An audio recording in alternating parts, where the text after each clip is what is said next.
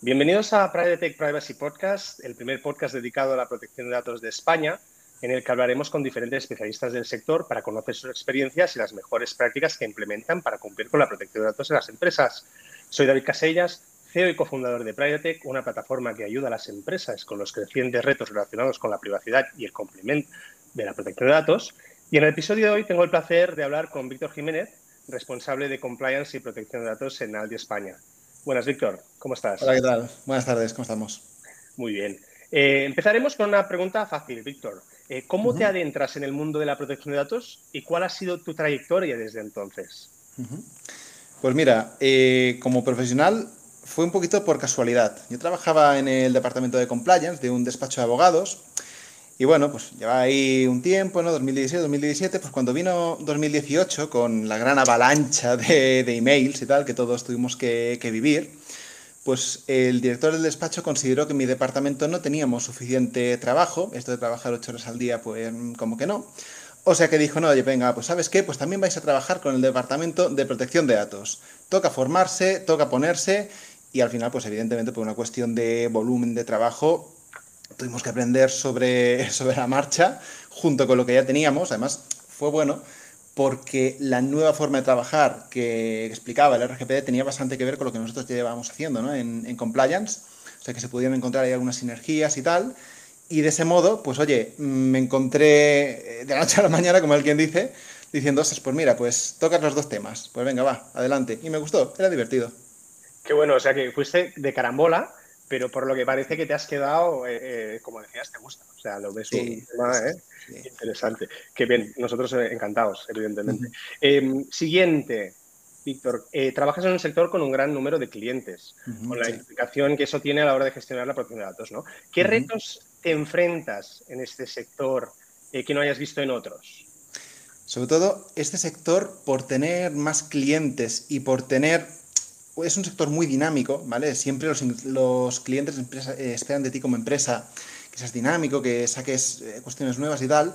Tienes el reto de mantener siempre todos los registros de actividad actualizados, cosa que no es sencillo. Llevar todo el tema del control de los contratos y tal, eso sí que se puede hacer, ¿vale? Porque a fin de cuentas, pues oye, dar la explicación, dar las formaciones, pero eso, el tema de actualizar los registros es eh, interesante y luego también, evidentemente, gestionar las altas y sobre todo las bajas de, gente que se te apunta y que te dice, oye, pues mira, yo quiero ejercer mi derecho de supresión. Mm, adelante, yo cada día recibo varios emails eh, pidiendo la, el ejercicio de derecho de supresión o todos los demás derechos, a fin de cuentas. Y realmente mm, la gestión de eso es coordinación con todos los equipos, es, es, bastante, es bastante intenso en ese sentido acabas de dar con dos puntos súper interesantes, ¿eh? que es lo que me decía un poco los arcos, ¿no? Eh, y también claramente eh, los derechos. aquí déjame que te lance las dos preguntas. La primera es, ¿crees que cada vez más los consumidores, los usuarios, conocen sus derechos y cómo ejercerlos? ¿Cómo de educados les ves? ¿no? Y un poco es una pregunta que, probablemente repetimos bastante porque según el sector vemos que están más educados, financiero, eh, seguros, eh, en vuestro segmento, ¿cómo lo ves? Y, un poco la evolución también, ¿no? En los últimos años. Yo creo que esto ha sido, ha sido como una ola. Es decir, empezó con que la gente no sabía, la gente a grandes rasgos, ¿no? no tenía grandes conocimientos de eso de protección de datos, como mucho le podía sonar algo lejano, Luego llegó el año 2018 y gracias a la avalancha de emails que te comentaba, todo el mundo se dio cuenta de que existía algo llamado protección de datos. Dices, bueno, mm, que está aquí. Entonces todo el mundo, oye, protégeme los datos, mis datos, mis datos, mis datos. Pero ya la cosa ya la veo bastante más relajada. Entonces creo que a nivel global hay mucho más conocimiento del que había hace 3-4 años, pero no estamos en el nivel de, de histeria al que se llegó en su, en su momento. Ahora ya la gente es consciente de que existe algo llamado protección de datos y creo que eso es muy positivo, pero no, no es tan preocupante como quizás lo pudo ser al principio.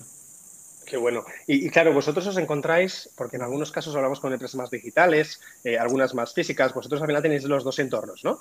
Eh, ¿Cómo se genera o se gana la confianza o cómo se genera desconfianza en estos, en nuestros dos mundos, en un mundo totalmente digital y en otro físico? ¿Y, cuál crees que genera más confianza a día de hoy eh, en este segmento? A ver, no es una pregunta sencilla. Te diría, lo que realmente genera confianza es la rapidez a la hora del ejercicio de los derechos. Es decir, cuando te viene un cliente y te dice, oye, yo quiero ejercer mi derecho, el que sea, pues el de acceso, por ejemplo, o el de supresión, ¿vale? Que son quizás los dos más habituales. Si le puedes contestar en 24 horas, mm, nosotros tenemos, de hecho, los indicadores de calidad internos que a mí me gusta poner para mi trabajo son las 24 horas, 48 como mucho, para poder ejercer eso. Porque creo que realmente es lo que genera esa, confianza. Entonces, si me preguntas, ¿qué se tiene más confianza? ¿En el ámbito digital o en el ámbito analógico? Digamos, cuando se trabaja más en papel, etcétera. Casi que te diría, casi que te diría que va en función del perfil de cliente. Porque un perfil de cliente algo más joven quizás tiende más por el mundo digital, mientras que un perfil de cliente de más edad tiende más con quedarse con el papel que puede llegar a rellenar en tienda. Entonces, mm, que evidentemente te puedes encontrar de todo en todas partes, ¿no? Y te puedes imaginar nosotros con todos los clientes que tenemos y, con el amplio abanico de perfiles. Quizás, no, no te sabría decir, quizás te podría decir que los derechos digitales generan un poquito más de sensibilidad, pero más por el público al que se dirigen, porque es un público algo más informado. Correcto, y probablemente más acostumbrado ¿no? a, lidiar con lo que es protección de datos, que todo el mundo en digital se habla más. Eh, es una buena reflexión que nunca habíamos hecho, ¿eh? la analógica versus la digital, ¿no? porque es verdad que en la digital igual, no sé cuál es tu opinión, ¿eh? pero parece que no te das ni cuenta. El hecho de un papel, algo físico, eh, te obliga de algún modo a hacer un, esfuerzo, que igual mientras haces este esfuerzo piensas en lo que estás haciendo y en lo que te estás de algún modo poniendo por delante, ¿no? Sí, sí, sí, correcto. No, en el mundo digital estamos todos acostumbrados a hacer las cosas a golpe de clic y muchas veces ni nos, ni nos miramos el qué. Eh, pero es que también te digo, hay tantísimo exceso de información que si tuviéramos que tenerlo todo ahí, tal, iba a ser absolutamente inviable. El mundo analógico, claro, que decir, el hecho físico de coger un bolígrafo es algo a lo que ya no estamos acostumbrados. Al menos en nuestra generación, que decir, los que tenemos, mm, los que somos jóvenes, tipo tú y yo, por ejemplo, eh, no estamos ya tan acostumbrados a coger un bolígrafo como puede estar, por ejemplo, pues, gente que tenga el doble edad que nosotros. Entonces, claro, yo creo que eso puede invitarte un poquito más de, reflexión. Sin duda, está muy bien porque has dicho que éramos jóvenes sin decir la edad, lo cual eh, está bien, ¿eh? Y hemos doblado sin tampoco saber. Eso es fantástico.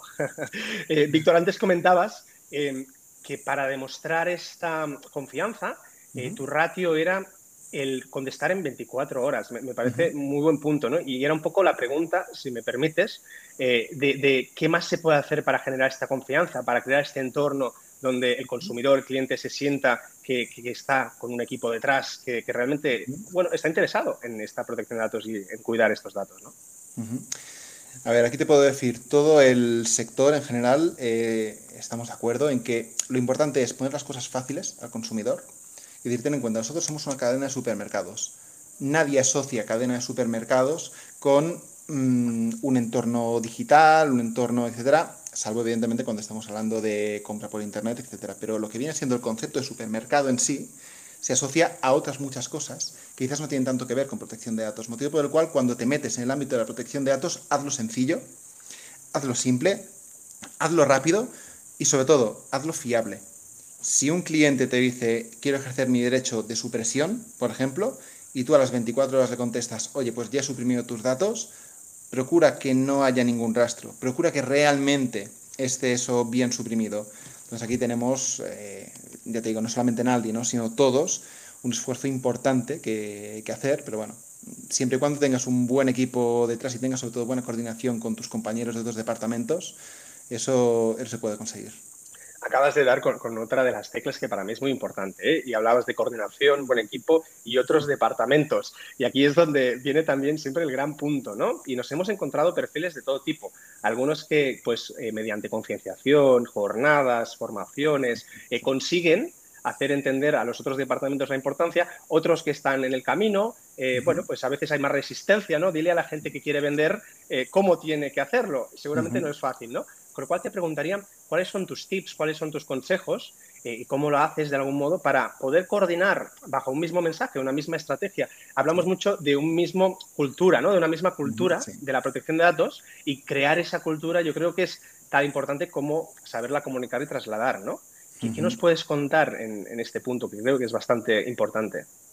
La clave es el tone from the top, el, mensaje que caiga de arriba de los directores, de los mandamases de, de todos los departamentos Y luego también de la propia, del propio perfil de compañero que tienes en el, en el departamento y de su propia actividad.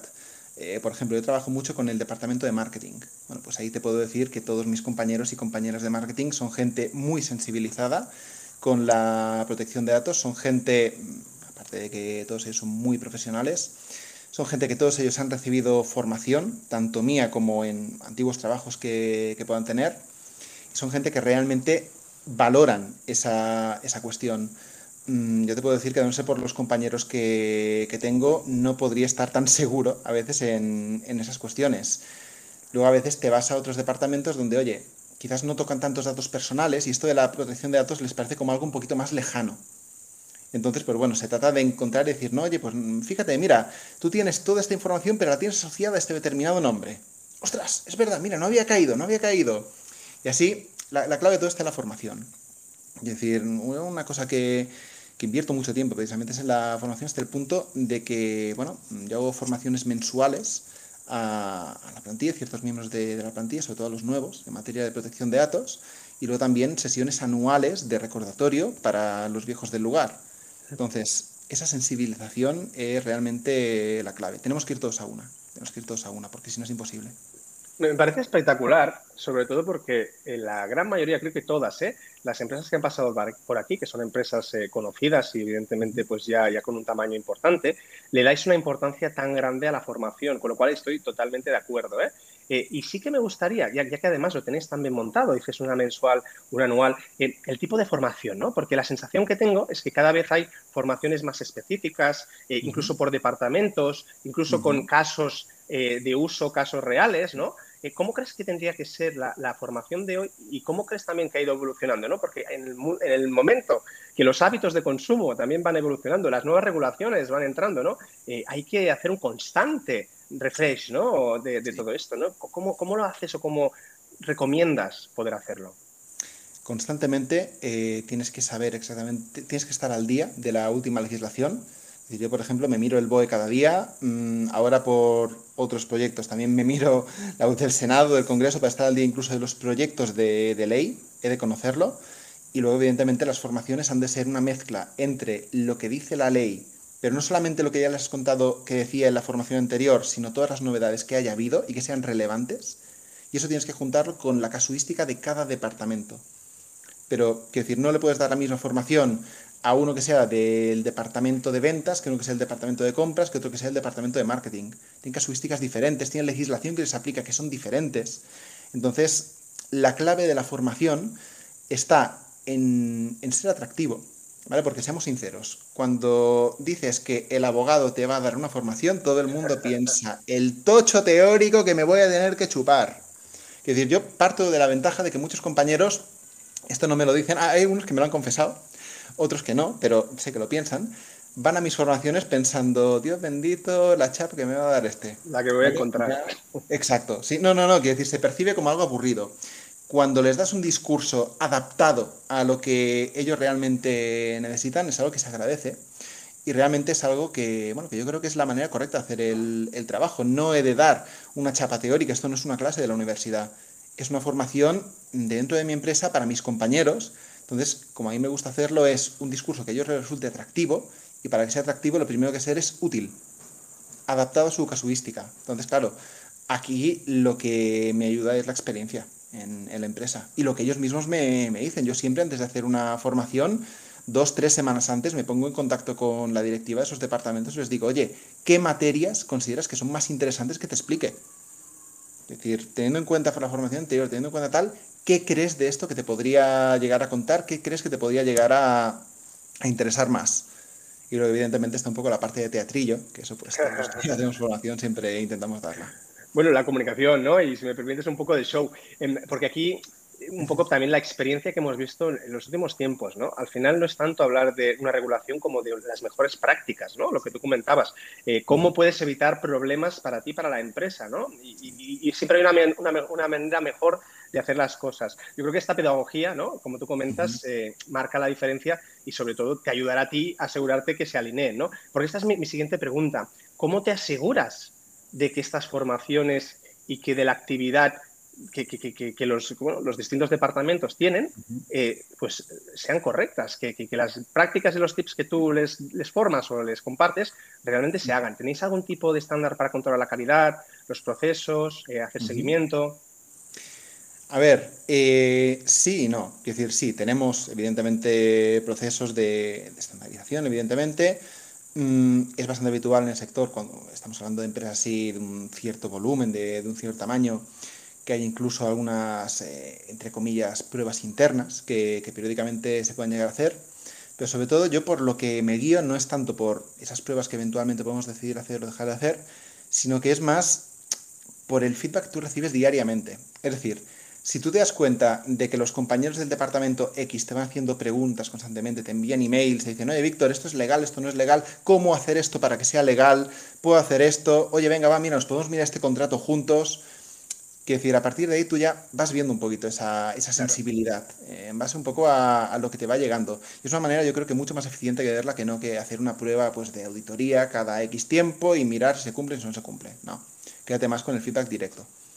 Claro, que no es más que, el poli malo, poli bueno, ¿no? Como creo que estás comentando, es mucho mejor el ser el colaborador, ¿no? La persona que te va a ayudar a el compañero, Estamos todos en el mismo barco, a fin de cuentas, o sea que hay que, hay que mirarlo así, hay que mirarlo así. Esto es muy buen punto. Em, y volviendo a la concienciación, Víctor, tú notas que ya, ya no solo en tu sector, ¿eh? ¿eh? aquellos perfiles que igual están más en el día a día y tratando con datos directos, pueden estar más concienciados o, o, están más por la labor de hacer las cosas bien hechas, que igual otros perfiles que de manera más indirecta puedan tratar datos personales? Yo te diría que, a ver, mm, todo trabajador debe saber exactamente cuáles son sus funciones, con independencia que estemos hablando de un cajero, de un responsable de tienda o de quien sea. Y todo el mundo debe saber que parte de esas funciones consisten en el respeto por la normativa legal de aplicación, en este caso la protección de datos. Yo puedo decirte que a veces cuando voy a comprar a, un Aldi, ¿vale? Me, ha sucedido así. Yo, a los Aldis a los que voy no digo que soy responsable de protección de datos. Estoy shopping. Intento, sí, sí, sí, intento pasar ahí desapercibido. No, pero en alguna ocasión me ha, me ha, sucedido, ¿no? Oye, estar en la cola de caja y ver como otra persona dice, no, mira, pues vengo a devolver un producto, por ejemplo. Oye, y ves al colaborador, ves cómo trabaja y ves si puede seguir o no el procedimiento establecido de efectos de protección de datos, por ejemplo, para las devoluciones. Te pongo un ejemplo que es que precisamente me pasó la semana pasada. Y ves que sí. Vale. pues mira, si en un día aleatorio al que tú vas, en un momento aleatorio, ves que eso sucede, dices, oye, pues mm, la gente que tienes a pie de calle atendiendo al personal, realmente esto mm, se lo ocurra y realmente bien. ¿Más sensibilidad, menos sensibilidad? Yo te diría que, insisto, más que por la posición en concreto de estar más cerca del cliente o más lejos, eso va en función del departamento en el que estás y de, la, de todo el background que tengas. Y evidentemente de, del ejemplo que recibas de, del de arriba, de tus superiores jerárquicos. Y ahí de momento no tengo, no tengo queja.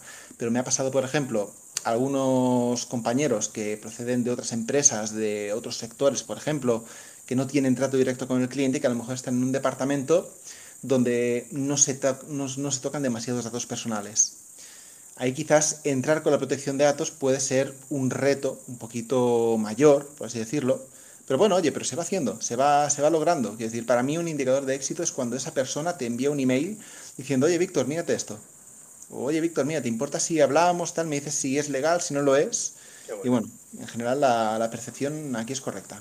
Qué bueno. Eh, y antes hablabas de esto, ¿eh? de que al final eh, viene de arriba, viene de arriba porque por otro lado, si no, la gente no te hace caso. aprovechando tu experiencia, que también has estado con otras empresas, muchas de ellas internacionales, ¿cómo valoras España y los profesionales que tenemos aquí en cuanto a la aplicación, el GDPR, la parte española, frente a, no diré ningún país en concreto, sino frente a Europa? Donde mi sensación, si me permites, es que, estamos, de hecho, de, los más pioneros y la vanguardia, sobre todo en best practices, ¿eh? y nosotros estamos en varios países, ¿no? Y creo que podemos estar muy, muy orgullosos. ¿Cuál es tu experiencia tratando con otros equipos internacionales, eh, multiculturales? Eh, ¿Cómo lo valorarías? Mi experiencia es que la legislación española, la Ley Orgánica de Protección de Datos, Garantía de Derechos Digitales, me refiero, creo que tiene una virtud frente a otras de otros países, que es la sencillez. Es decir, nosotros sí que podemos ser pioneros en best practices, en... A ver, ten en cuenta que a fin de cuentas la regulación actual se parece bastante mm, tiene, diferencias más que sustanciales, ¿no? pero se parece bastante a la LOPD del 99. Entonces, a partir de ahí, el gran cambio cultural, pues hombre, sí, lo ha habido, lo ha tenido que haber, hemos tenido que adaptarnos, pero quizás otros países lo han notado más fuerte que, España. Entonces, yo lo que veo es que la, la ley española, la ley orgánica española, da unos procedimientos quizás algo más sencillos que lo que puedan estar acostumbrados en otros países y lo que les marca a otros países. Eso también nos ayuda a nosotros mismos como profesionales a podernos centrar en lo que es verdaderamente importante y a no perder el tiempo en cuestiones absolutamente burocráticas. Entonces creo que eso es un punto fuerte que, tenemos en España. Qué bueno, totalmente de acuerdo. Eh, y volviendo al tema más, tuyo, ¿eh? Víctor, antes comentabas que, que mirabas el BOE cada día. Espero que con un café eh, y relajado por la mañana, primera hora. Eh, mi pregunta sería, eh, tú antes decías un entorno cambiante, un entorno pues con, mucha rigurosidad, evidentemente, porque son regulaciones que son importantes de entender y de estar muy al tanto, ¿no? ¿Cómo se forma un profesional como Víctor, no solo con BOE? O sea, ¿cuál es un poco tu esquema formativo o, cómo te preparas, cómo te entrenas, cómo estás al día de todo lo que sucede y sucederá? realmente no paro, no paro. Quiero decir, yo creo que la formación ha de ser, ha de ser continua. Siempre has de saber qué sectores te conviene estar informado, mm, qué sectores de actividad, qué sectores tal, y a partir de ahí mirarte tanto la regulación de ese tema como evidentemente todos los cursos, todas las ponencias, seminarios. Piensa que yo además aquí tengo algo que no sé si es ventaja o desventaja en este sentido, que es que eh, he sido precisamente hasta este año, he sido profesor de Universidad de Protección de Datos y eso me ha obligado a estar permanentemente al día. Entonces, claro, el hecho me ha venido muy bien en este sentido, el hecho de combinar la parte teórica con la parte práctica, porque claro, por un lado, no tienes más remedio que estar actualizado y contar a los alumnos siempre la parte un poquito más nueva y recibir feedback de ellos, ¿vale? Que también te ayuda. Y por el otro lado, pues tener la parte más práctica, que bueno, es la implementación de la teoría, a fin de cuentas. O sea, podemos, podemos estar tranquilos, Víctor, que suben buenos profesionales de la protección suben, ¿eh? Suben buenos profesionales, sí, suben buenos profesionales. Y los que no, lo siento, pero no suben. Efectivamente, esta es muy buena. Em, pues, Víctor, mira, eh, siempre cuando estamos finalizando nuestras entrevistas, siempre me gusta eh, preguntar una, una, curiosidad, una anécdota, algo que, que, te ha pasado y que siempre recordarás. No tiene que ser malo para nada, ¿eh? bueno, lo que tú me digas. Algo de aquellas cosas que te llevas con tu maleta de protección de datos a donde vayas. Eh, ¿Qué nos puedes compartir como anécdota o curiosidad? Te puedo compartir como curiosidad que en las formaciones estas mensuales que hago, sobre todo a los compañeros nuevos, yo siempre hago una pregunta, ¿vale? Cuando hablo de, de las novedades de, de, la nueva regulación respecto de, de la antigua, siempre digo, ¿quién de vosotros tiene hijos que tengan entre 14 y 18 años? Siempre hay alguno que me levanta la mano, ¿vale? Uno, si veo que nadie me la levanta, digo, bueno, oye, que tenga a partir de 12 también me sirve. Entonces ya siempre alguien. Digo, vale, muy bien, enhorabuena, tu hijo es mayor de edad. ¿Cómo, ¿Cómo mayor de edad? Digo, sí, a efectos de protección de datos, la mayoría de edad se obtiene a los 14 años. Digo, con que tú sabes aquello que hacíamos tú y yo cuando teníamos 14, 15, 16 años, ahora que se acerca verano, siempre digo, pues en las noches de verano que íbamos a la playa a hacer lo que papá y mamá no tenían por qué saber. Le digo, pues cuidado porque si ahora tu hijo quiere colgar una foto en alguna red social o en algo, no se lo vas a poder impedir porque claro, ya es mayor de edad. Por tanto, las consecuencias son solamente para él, pero ni papá ni mamá le pueden decir nada. No, hombre, ¿cómo me dices? ¿Cómo tal? ¿Cómo se te ocurre? Realmente las reacciones de, eso son bastante divertidas porque todo el mundo se te queda con cara de susto. Sí, por supuesto. Y además, eh, según qué verano, y más ahora, ¿eh? según qué verano y según qué foto, eh, es muy bueno, es muy bueno. Eh, Correcto. también hacer pedagogía familiar, si me permites. La voy a aplicar. A mí aún es pequeña, pero la voy a aplicar. Qué bueno, Víctor. Eh, Víctor, ha sido un placer enorme. La verdad es que he disfrutado muchísimo eh, escuchándote, eh, aprendiendo y sobre todo con esta experiencia. no sé si quieres añadir algo más, te gustaría, es tu momento. en caso contrario, Víctor, un placer enorme y aquí siempre será tu casa.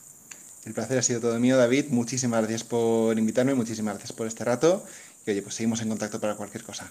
Perfecto, que vaya muy bien, Víctor. Muchas Cuídate gracias. mucho. Venga, adiós.